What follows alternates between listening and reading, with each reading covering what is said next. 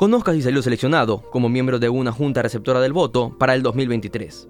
Hoy, en la noticia del día, 279.244 personas serán miembros de una junta receptora del voto para el domingo 5 de febrero de 2023.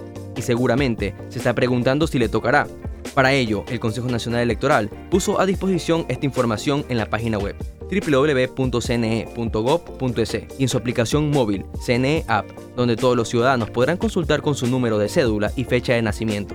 Si salió asignado para estar en mesa, recuerde que la capacitación es obligatoria y empezará el 8 de noviembre de este año y tendrá hasta el 5 de febrero del próximo año para realizarlo.